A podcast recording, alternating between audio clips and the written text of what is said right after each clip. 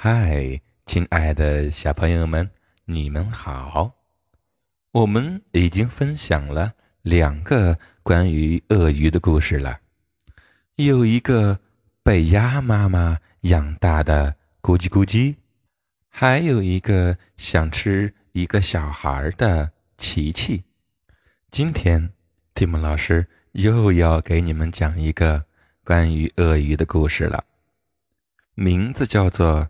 有一条鳄鱼在我的床底下。这个故事是关于一个喜欢躲猫猫的鳄鱼。这个故事是关于小朋友害怕一个人在黑暗里睡觉的故事。过去曾经有一条鳄鱼藏在我的床底下。这条鳄鱼特别的大。有着无比锋利的大尖牙，和非常吓人的一双眼睛。每一次我去睡觉的时候，总要非常小心，因为我知道它就在我的床下。但是，无论我什么时候去看它，它总是会藏起来。我叫来了爸爸和妈妈。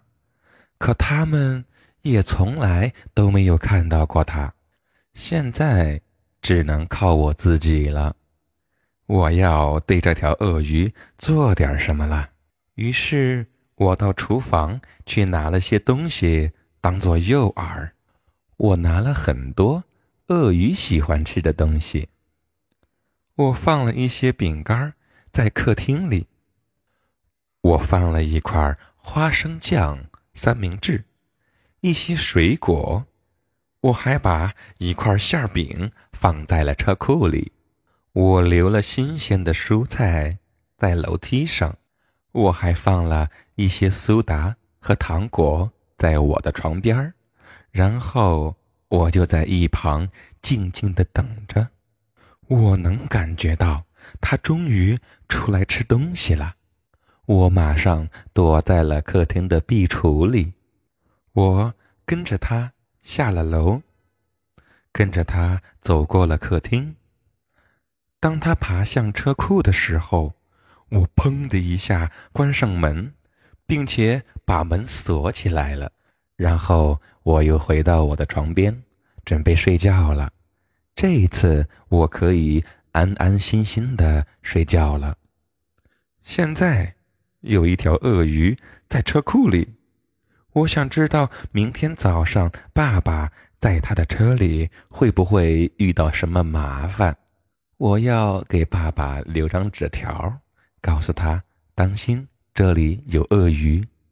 小朋友们，故事听完了，你们觉得这个小朋友的床底下是不是真的有一条鳄鱼呢？还是因为他害怕黑，自己在脑子里面想象出来的呢？